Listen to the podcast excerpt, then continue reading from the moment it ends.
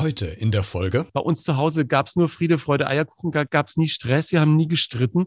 Und diese Mantras meiner Kindheit, immer schön brav sein und bitte bloß keinen Streit anfangen, äh, die habe ich halt mit ins Erwachsenenleben genommen. Und das äh, führte dann auch dazu, dass ich in vielen ganz normalen äh, Situationen einfach äh, manchmal gar nichts sagen konnte, weil ich Angst hatte, das führt in irgendeinen Konflikt, den ich nicht wollte. Und dann äh, sagt Frank Elster danach, ja, äh, Herr Nomsen, Sie sind zu nett. Sie sind ein zu wohlerzogener junger Mann. Ich konnte damals nichts damit anfangen, aber dass ich dieses äh, zu anderen immer äh, zu nett zu sein, ja, äh, oder zu nett sein zu wollen, so wie so ein roter Faden durch mein Leben zog, der mir ab und zu auch wie ein Klotz am Bein hing, ähm, dass das so war, hat sich dann erst im Laufe der letzten Jahre herausgestellt, als ich so langsam mal begonnen habe, mich intensiver mit meinem Leben zu beschäftigen, mal zu gucken, was in meinem Leben schiefläuft, weil ich viele Gefühle oft hatte, die, die ich gar nicht richtig einordnen konnte. Hallo und herzlich willkommen zu dieser neuen Podcast-Folge. Eigentlich ja ein toller Satz, den man da zu hören bekommt.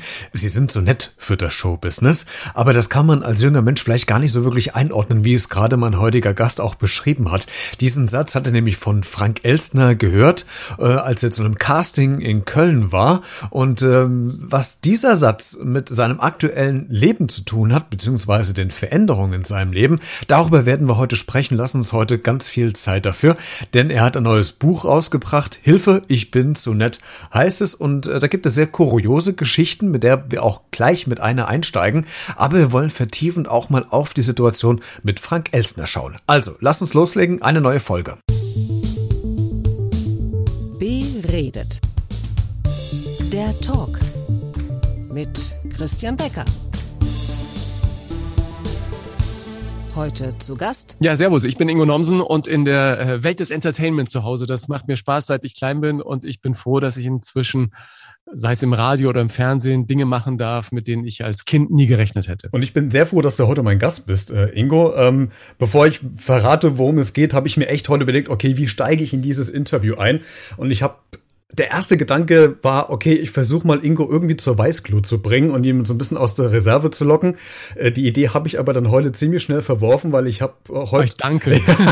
ich habe am Nachmittag mir mal äh, so eine Stunde Zeit genommen auch und habe mal bei YouTube mir mal die letzten Videos und Interviews mal von dir angeschaut und habe gedacht, Mist, den kriegst du gar nicht aus der Reserve gelockt. Der ist sowas von entspannt pur. Deswegen habe ich mir einen anderen Einstieg überlegt, Ingo. Wenn wir uns jetzt persönlich getroffen hätten, hätte ich dir jetzt einen Teller vor die Nase gestellt und zwar mit diesem hier. Man muss jetzt sagen, wir äh, wir äh, zoomen wir, wir zoomen gerade, deswegen äh, können die Hörer es nicht sehen. Ich habe äh, was habe ich denn hier? Ein Teller mit was drauf? Das ist Serrano, ne? Das ist äh, astreiner Serrano Schinken. Ah, ich liebe ihn. Ich liebe ihn. Und ich weiß auch schon, worauf du hinaus willst. Ja, Das ist, das ist in, in der Tat auch eine Geschichte, auf die ich jetzt äh, im Zuge des Buchs immer wieder angesprochen werde, weil die doch für so viele Begegnungen steht. Ähm, beim Einkaufen, ne, wo du irgendwie Dinge kaufst. Ich bin, um das mit dem Serrano äh, kurz zu umreißen, ich war einkaufen, wollte mir was gönnen nach einer Sendung, gehe in den Supermarkt, werd freundlich begrüßt von der Dame, die da gerade den Eingang noch feucht durchwischt. Geh durch den Supermarkt. Ich bin totaler Supermarkt-Fan.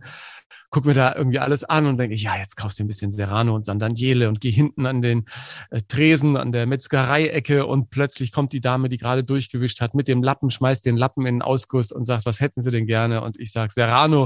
Und sie greift zu dem Serrano-Schinken, der nicht ganz so günstig war. Und ich dachte mir, was macht die da? Und dann schneidet sie Serrano ab, gibt ihn mir abgepackt und ich denke mir, oh Gott, den, den kann ich nicht essen.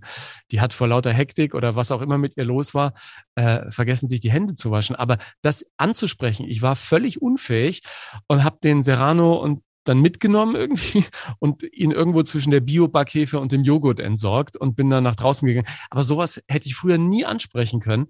In den letzten Jahren ist es mir dann doch gelungen irgendwie, wenn ich mal in der Bäckerei bin oder jemand in Gedanken war dahin, wo ich sage, echt, äh, vielleicht erst die Hände waschen, dann das Brötchen. Ja? Du, ich hätte es aber aus, aus netter Geste aber genauso gemacht, habe ich mir überlegt. Wie, wie hätte ich reagiert? Ich hätte es genauso gemacht. Ich hätte nicht sagen können, äh, aber wollen Sie erstmal die Hände waschen, weil ich, dann käme ich so unfreundlich und so pöbelhaft irgendwie rüber, oder? Ja, das ist, das diese natürliche Freundlichkeit, die ich ja mit der Muttermilch äh, innerfamiliär sozusagen aufgesogen habe. Bei uns zu Hause gab es nur Friede, Freude, Eierkuchen, gab es nie Stress, wir haben nie gestritten.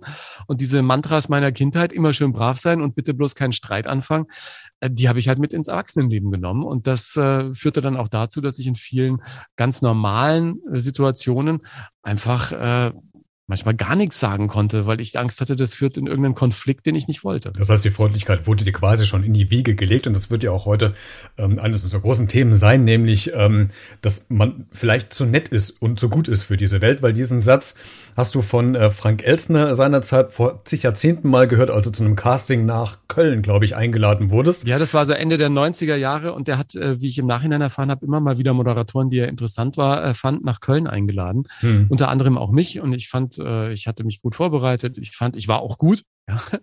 Ich fand mich ja immer, immer gut. Ähm, und dann äh, sagt Frank Elster danach, ja, äh, Herr Nomsen, Sie sind zu nett. Sie sind ein zu wohlerzogener junger Mann. Ich konnte damals nichts damit anfangen, aber dass ich dieses äh, zu anderen immer äh, zu nett zu sein, ja, äh, oder zu nett sein zu wollen, so wie so ein roter Faden durch mein Leben zog, der mir ab und zu auch wie ein Klotz am Bein hing. Ähm, dass das so war, hat sich dann erst im Laufe der letzten Jahre herausgestellt, als ich so langsam mal begonnen habe, mich intensiver mit meinem Leben zu beschäftigen, mal zu gucken, was in meinem Leben schiefläuft, weil ich viele Gefühle oft hatte, die, die ich gar nicht richtig einordnen konnte. Den Ursprungspunkt, warum du äh, diesen Wandel durchgemacht hast, beziehungsweise du dich mit dich selbst beschäftigt hast, das äh, klären wir gleich noch. Aber hast du denn mal in der Vergangenheit Frank Elsner irgendwann noch mal getroffen und ihn dann noch mal drauf angesprochen? Ich habe ihn äh, bei mir natürlich auch in, äh, in der Show gehabt als Gast. Ähm, damals hat er Verstehen Sie Spaß moderiert und es war ein tolles Gespräch und er konnte sich auch noch dran erinnern, dass ich eins bei ihm war. Aber äh, damals war ich noch völlig unfähig, ihm nochmal zu sagen, äh, dass er damals zu mir gesagt hat, äh, ich bin zu nett. Ich habe ihm natürlich mittlerweile auch das Buch geschickt. Ähm, ich, glaube, er liest es gerade im Moment und ich bin sehr gespannt auf seine Reaktion. Ich habe mich so gefragt, als ich dieses, äh, diesen Titel gesehen hatte, ich habe es über LinkedIn mitbekommen, das Buch, und jetzt geht's ja gerade durch die Presse. Ähm, aber habe ich mir so die Frage gestellt, woran erkenne ich denn, ob ich zu nett bin oder nicht? Weil es ist ja eigentlich eine Definitionssache, die ja jeder für sich anders auslegt, was Nettigkeit oder was nett sein ist.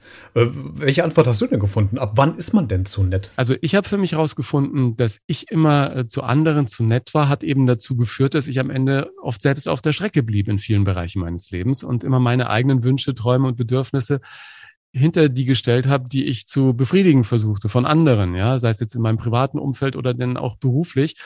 Und letzten Endes versuche ich halt zu sagen mit dem Buch, Kinder, kümmert euch mal um euer, euer eigenes Leben, äh, kümmert euch darum, dass ihr wieder die Verantwortung für euer Leben übernehmt und lasst euch nicht nur äh, von anderen durch euer Leben ziehen, sondern guckt, was ihr selber wollt und was ihr möchtet. Und äh, versucht ein bisschen auf euch selbst zu hören, weil das, und das ist das vielleicht, was du gerade angesprochen hast, mich zu einem sehr entspannten Menschen gemacht hat. Und ich bin im Moment so in mir ruhend, wie ich es nie in meinem Leben war nett sein auf der einen Seite und auf der anderen Seite habe ich mir so überlegt, was ist denn mit so Ja-Sagetypen? Ist das das Gleiche oder muss man das voneinander trennen? Naja, das spielt natürlich bei mir zumindest, äh, spielt das alles zusammen, weil ich ja jemand war, der es immer allen anderen recht machen wollte. Also ich hatte zu Hause in meiner Familie nie gelernt, Konflikte und Streit wirklich auszutragen, weil meine Eltern, mein Bruder und mir so vertraut haben. Also wir konnten alles machen, wir durften alles ausprobieren. Ich durfte donnerstags immer bis Freitag in die frühen Morgenstunden Musik machen mit irgendwelchen Profis. Schon als ich 15, 16 war, hat mich meine Mutter da immer ziehen lassen, weil die wussten, sie können sich auf mich verlassen und in der Schule liefere ich auch ab und so. Und, und dann eben im Erwachsenenleben immer es allen anderen recht zu machen, da, da musst du natürlich auch ab und zu Ja sagen, weil du den Konflikt vermeiden willst, weil du immer denkst, hinter einem Nein äh, entstehen dann ganz große Konflikte und Probleme. Und für mich waren das ganz große gordische Knoten, die ich nie lösen könnte und so. Und dann habe ich erstens oft Ja gesagt, obwohl ich eigentlich Nein gemeint habe, äh, habe mich nicht getraut, Nein zu sagen und habe mich vor allem auch nicht getraut zu sagen, was ich wirklich gerne hätte. Und als ich dann angefangen habe, plötzlich im Kleinen und dann auch im Großen zu sagen, ey, bis hierhin und nicht weiter, habe ich plötzlich gemerkt, dass all die Probleme, die ich mir im Kopf ausgemalt habe, die waren gar nicht existent, die waren nur in meinem Kopf. Also das, was mich dann Tage und Nächte lang ins Grübeln gebracht hat und, und für schlaflose Nächte gesorgt hatte, das gab's gar nicht. Und dann dachte ich mir, mein Gott, warum hast du nicht schon Jahrzehnte vorher angefangen? Einfach ein bisschen offensiver mit dem umzugehen, was du als Bedürfnis auf der Liste hast und was du dir wünschst, ja. Weil immer die Angst da war, das könnte von der anderen Seite irgendwie komisch aufgefasst werden und was würden denn dann andere von mir denken und so. Also das war bei mir ein, ein langer Prozess und der erste Schritt dorthin, dann wirklich mal über diese Schwelle zu gehen und zu sagen, bis hierhin und nicht weiter, hat mich dann selbstbewusster gemacht, im nächsten Schritt vielleicht ein bisschen weiter zu gehen. Und so habe ich mir sozusagen meinen neuen Weg gebahnt. Und das hat mir sehr, sehr gut getan. Heißt das dann im Umkehrschluss, dass Nein sagen glücklicher macht als Ja sagen? Na, ich sage ja immer, was mir als Gedanke geholfen hat, ist wirklich ein Nein zu anderen, ist immer auch ein Ja zu dir selbst. Und es geht natürlich nicht drum, ähm, jetzt der Egoist zu sein, der überall durchmarschiert und dem völlig egal ist, was links und rechts passiert. Also mir ist nach wie vor wichtig, dass gerade in Konfliktsituationen äh, von beiden Seiten offen und ehrlich angesprochen wird, was Sache ist, weil ich glaube, erst dann ist eine wirkliche Harmonie möglich. Und äh, ich glaube ja auch, dass äh, dieses ähm, Nein sagen, ja. Es geht nicht ohne, ja. Man kann nicht zu allem Ja und Amen sagen. Das führt zu nichts Gutem, ja. Wenn du immer auf so einem Schlingerkurs unterwegs bist, dann hat das einfach äh, bei mir zum Beispiel Gefühle ausgelöst, die konnte ich lange Zeit überhaupt nicht einordnen für mich. Ich war oft frustriert. Ich äh, saß zu Hause rum, auch bei Entscheidungen, wo es um so ganz klare Geschichten geht, mache ich es oder mache ich es nicht, ja, bis ich die getroffen hatte. Und wenn ich es dann entschieden hatte, dann war die Entscheidung immer die falsche, weil ich dachte, vielleicht wäre es andersrum noch besser gewesen oder hättest du nicht lieber so und so, hätte, hätte, Fahrradkette. Äh, all das ist jetzt nicht mehr in meinem Leben und das ähm, gibt mir eine große Klarheit und mit dieser Klarheit kann ich auch mit anderen ganz anders sprechen und andere können ganz anders mit mir umgehen und plötzlich äh, passiert ganz viel in meinem Leben, mit dem ich gar nicht mehr gerechnet hätte, ja. Jetzt hat ja Frank Elsner diesen einen Satz und diese Aussage vor ein paar Jahrzehnten ja getätigt. Das, das macht, auch wenn man es vielleicht in der Situation nicht versteht oder zu diesem Zeitpunkt noch nicht versteht und nicht einordnen kann, aber irgendwas muss es der mit dem Menschen machen. Hast du dir, ja. hast du dir nicht irgendwann auch mal eine, eine Zeit lang überlegt, okay, ich nehme jetzt nicht das deutsche Wort, das klingt jetzt ein bisschen zu hart, aber ich will auch mal ein Bad Boy sein oder war die Phase nie da? Ich, ich war ja auch lange beim Radio. Ich war bei Bayern 3. Das war ja so einer meiner größten Jugendträume überhaupt da auf den Spuren von Gottschalk und Jauch irgendwann mal bei meinem Kultsender aus der Kindheit zu sein. Und ich habe eine eigene Podcast-Folge drüber gemacht, wo ich nochmal die alten Aufnahmen, die ich als Kind, äh, wo ich so eine Chartshow für mich zu Hause moderiert habe, nämlich die Chartshow im, im Bayerischen Rundfunk mit zwei Kassettenrekordern und so, wo ich das gemacht hatte mit einem Kumpel zusammen, der hatte den zweiten Kassettenrekorder und dann aber wirklich 10, 15 Jahre später plötzlich genau die Sendung, die ich als Kind immer gespielt habe, die habe ich dann wirklich moderiert. Ne? Und dann war ich bei Bayern 3 und das war irgendwie so die Erfüllung eines Traumes. Und da war natürlich die Zeit mit Kelly Family und Lothar Matthäus und seine ganzen Frauen. Und dann hat man, habe ich natürlich auch versucht, den ein oder anderen äh, Spruch zu setzen. Aber jetzt im Rückblick glaube ich, dass ich äh, immer dann gut gefahren bin, wenn, wenn die Sprüche dann auch zu mir gepasst haben. Ne? Wenn ich also nicht so sein wollte, wie ich glaubte, man müsste sein, um da möglichst äh, erfolgreich zu reüssieren, ja, sondern äh, wenn ich nah bei mir war, dann war es immer am aller, allerbesten. Ich glaube, wenn man auch, das, das sage ich auch immer jungen Kollegen, sag mal, wenn du die ganze Zeit versuchst, so zu sein, wie du glaubst, dass andere dich gerne hätten, dann ist das verdammt schwierig vor der Kamera. Und bei mir war es ja auch so, und, und es ist bis heute so, dass ich mich auf der Bühne, vor der Kamera oder hinter Mikro einfach total sicher und wohl fühle. Da bin ich irgendwie in meinem Flow und so. Was halt bei mir lange nicht gestimmt hat, waren die Momente, in denen das Rotlicht ausging und in denen du ähm, allein zu Hause saßt und äh, Chips, Eis, Schokolade in dich reingefuttert hast und äh, irgendwie sinnlos Serien binge gewatcht hast. Ja? Das war dann ein bisschen, bisschen frustig. Und ich war dann auch super oft krank. Ja, ich habe lange so an dieser Grenze zum Burnout hin und her navigiert, weil ich eben auch viele Jobs einfach angenommen habe. Also ich war morgens bei Volle Kanne, abends live in Mainz bei Hallo Deutschland und sowas dann über Wochen oder dann mal, wenn du abends in Stuttgart moderierst und wirst dann von einem Fahrer nachts um vier wieder ausgespuckt vor der Wohnung in Düsseldorf, um um sieben, halb acht wieder in der Maske zu sitzen für die nächste Live-Show das geht halt auf Dauer nicht gut. Also beruflich hat ja quasi alles geklappt. Du hast nur das letzte Quäntchen im Persönlichen dann quasi gesucht. Und wir haben. Ja, ich habe im Prinzip, die, es geht ja, was Erfolg angeht, immer auch darum, irgendwie so einen Erfolg zu haben, mit dem man super gut leben kann. Also auch so eine innere Erfüllung zu haben. Und die beschränkt sich eben nicht nur aufs Berufliche. Und das Witzige ist, wir haben ganz viele Parallelen. Ich komme auch vom Radio, allerdings von der äh, privaten Schiene, nicht von den öffentlich-rechtlichen.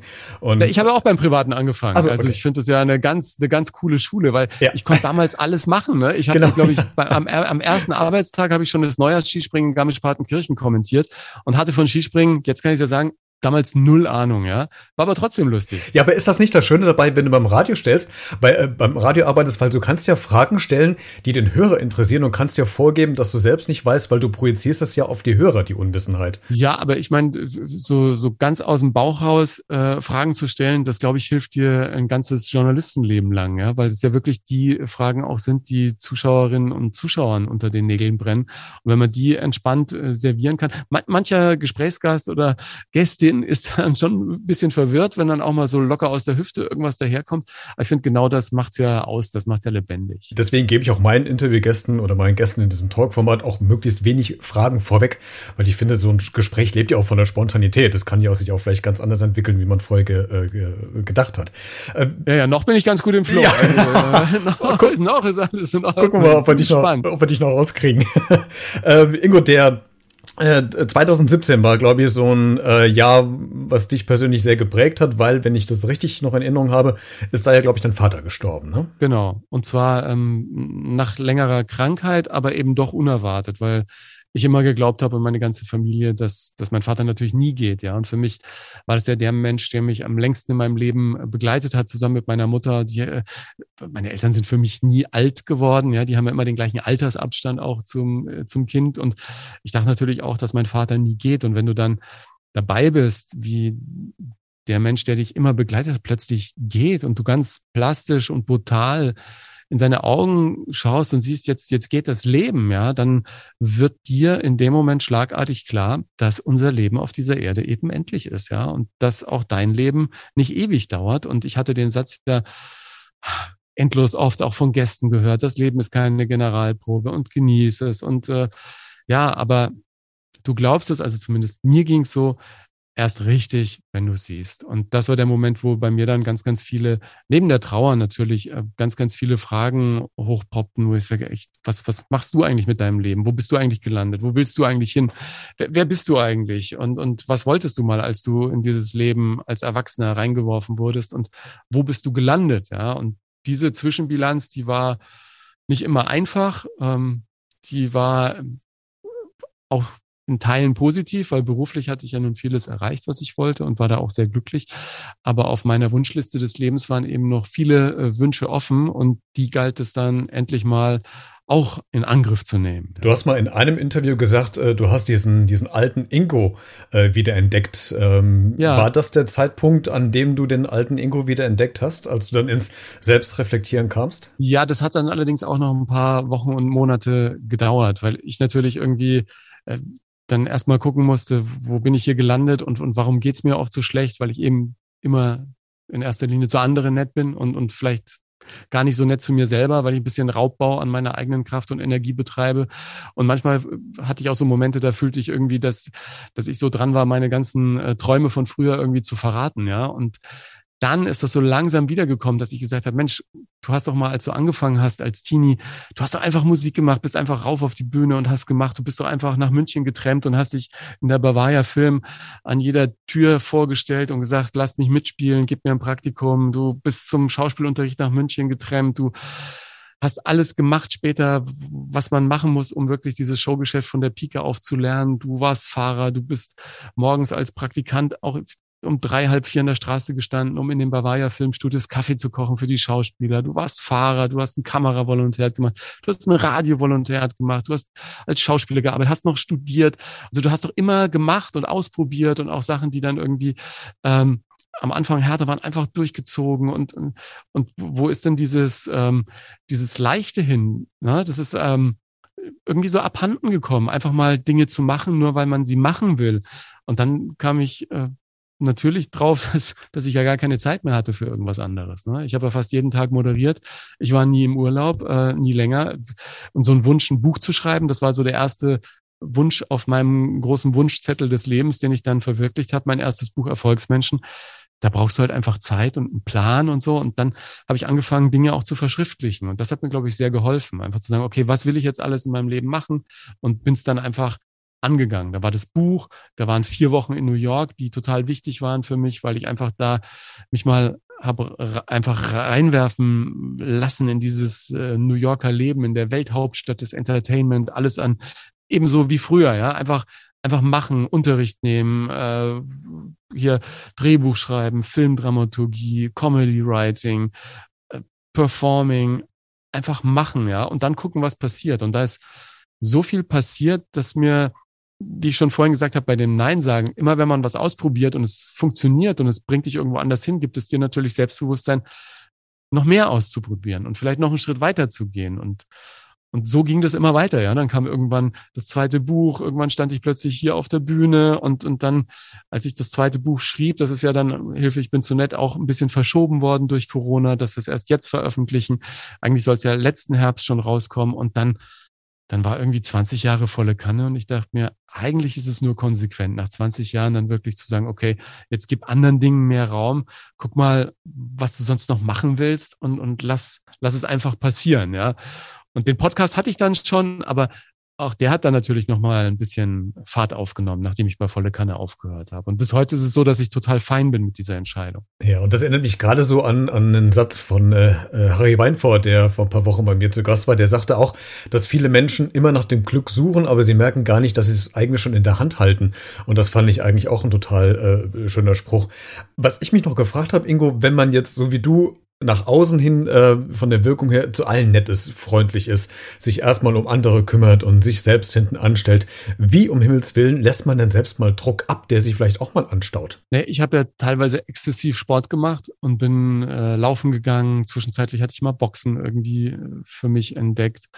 Und äh, natürlich äh, bin ich jetzt nicht derjenige, der groß laut wird, obwohl, als das Buch jetzt rausgekommen ist, auch ehemalige Kollegen gesagt haben, naja, du konntest ja auch, du konntest aber auch mal schon richtig äh, konsequent und mal lauter werden und so. Und dann sage ich, ja, aber nicht, wenn es um mich ging, sondern immer wenn es um die Sache ging, ne? wenn es um eine Sendung ging, wenn es um eine Live-Show ging, um, um irgendeine Award-Verleihung, wo ich sage, nee, das müssen wir so machen, weil sonst äh, nehmen wir die Zuschauerinnen und Zuschauer nicht mit. Da konnte ich sehr gut streiten, aber eben eben nicht für mich selber. Also für mich selber habe ich mich oft viel zu wenig eingesetzt. Und äh, weil wir vorhin auch noch mal kurz bei dieser Geschichte waren, inwieweit muss man dann auch ein Egoist sein? Ich glaube, man muss einfach, und, und jeder von uns, finde ich heute, hat die Verantwortung, sich um sich selbst ein bisschen zu kümmern. Und wenn du mehr im Reinen mit dir selber bist, dann kannst du dich auch viel besser, und wir leben ja alle in, in einer großen Gemeinschaft, dann kannst du dich erst wirklich um andere auch kümmern. Weil wer sich nicht um sich kümmert, wie soll der ähm, anderen vernünftig helfen? Ja, also wenn du irgendwie fein mit dir bist, dann kannst du ganz anders mit anderen umgehen. Und so geht's mir jetzt auch. Ich meine, der Prozess, mein Vater ist vor jetzt äh, gut vier Jahren gestorben. Der hat bei mir sicher ein bisschen gedauert, aber ich kann mich an einen Moment erinnern, da habe ich hinter den Kulissen der großen Fernsehshow eine Kollegin getroffen, die lange für meine Kult am Sonntag Sendungen mein Kostüm gemacht hat und äh, wir hatten uns länger nicht gesehen und wir unterhalten uns und sie sagt zu mir plötzlich, ja, sag mal, nur eins muss ich ja schon sagen, du bist ja ein ganz anderer Mensch geworden. Also wir hatten früher immer Hektik und so, aber du bist doch jetzt ein ganz anderer Mensch. Und ich dachte auch im ersten Moment, was meint sie jetzt? Aber ich glaube, die hat ganz gut beschrieben, was in mir los ist.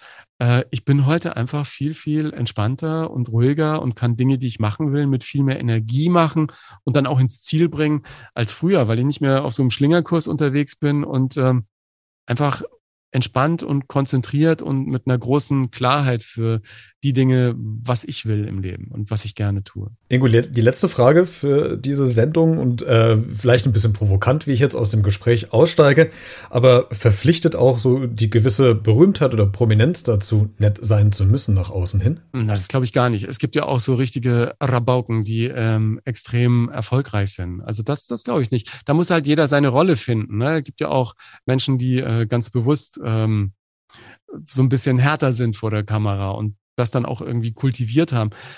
Ich glaube einfach, dass wenn du eine, ähm, eine erfolgreiche Karriere vor der Kamera oder im Radio machen willst, wenn es darum geht, irgendwie andere Dinge zu präsentieren oder auch auf der Bühne, wenn ich jetzt meine Live-Shows mache, dann muss das einfach irgendwie, was ich da mache, sehr viel mit mir zu tun haben. Und ich bin nach wie vor nicht der Typ, der andere runterputzt oder äh, sich auf Kosten anderer ähm, lustig macht, ja, sondern ich habe meinen eigenen Humor, ich mache mein eigenes Ding und äh, bin damit glücklicher denn je. Und wenn das auch ein paar andere Menschen glücklich macht oder jetzt das Buch, was ich an Reaktionen bekomme, ich meine, es war sicherlich auch keine einfache Entscheidung, da auch so persönlich zu werden in so einem Buch, aber ich finde einfach, das gehört dazu. Wenn ich da jetzt die Rückmeldung bekomme, dass es Menschen hilft und dass die sagen, ey, das ist nicht nur eine spannende Lebensgeschichte, die du da beschreibst, sondern es hat mir auch nochmal einen Stups in die richtige Richtung gegeben. Und mir geht's ähnlich und, und ich habe das auch erlebt und ich kenne solche Situationen auch. Das gibt mir natürlich auch ein sehr, sehr großes Glücksgefühl irgendwie, dass ich das gelohnt hat, da äh, dann auch irgendwie Dinge zu machen, die man äh, selber macht, wo man jetzt halt nicht tausend Gäste hat oder den nächsten Film oder ja, dann spielt eine Band auf der Bühne oder dann kommt äh, eine Tänzerin XY, sondern wenn man selber dann da steht, dann macht man sich in gewissem Sinne, Kollegen haben das immer gesagt, da bist du ganz nackig, ja, auf der Bühne. Und eigentlich ist es genau so, ja. Weil wenn den Leuten irgendwas nicht gefällt, dann hat das natürlich alles unmittelbar mit mir zu tun, ja.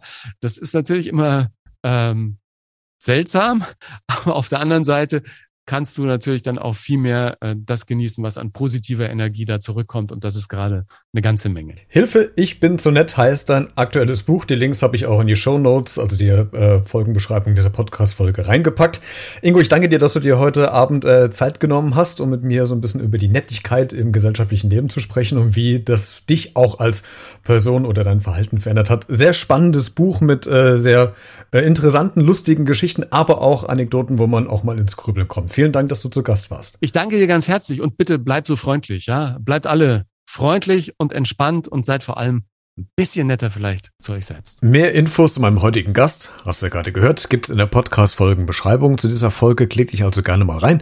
Da habe ich dir noch ein paar Links online gestellt. Und ansonsten kannst du diese äh, Folge gerne auch kommentieren auf allen Social-Media-Kanälen wie Facebook, Twitter, Instagram äh, oder schickst eine E-Mail an b-redet.gmx.de oder auch eine Sprach- oder Textnachricht ans Podcast-Handy. Auch hier findest du alle Kontaktdaten innerhalb der Show Notes zu dieser Podcast-Folge. Also lass uns alle zusammen ein bisschen netter zusammen sein, dann haben wir schon ein Stück weit viel gewonnen bei uns in der Welt. Wir hören uns zur nächsten Podcast-Folge wieder. Bleibt gesund und vor allen Dingen bleibt neugierig. Ciao.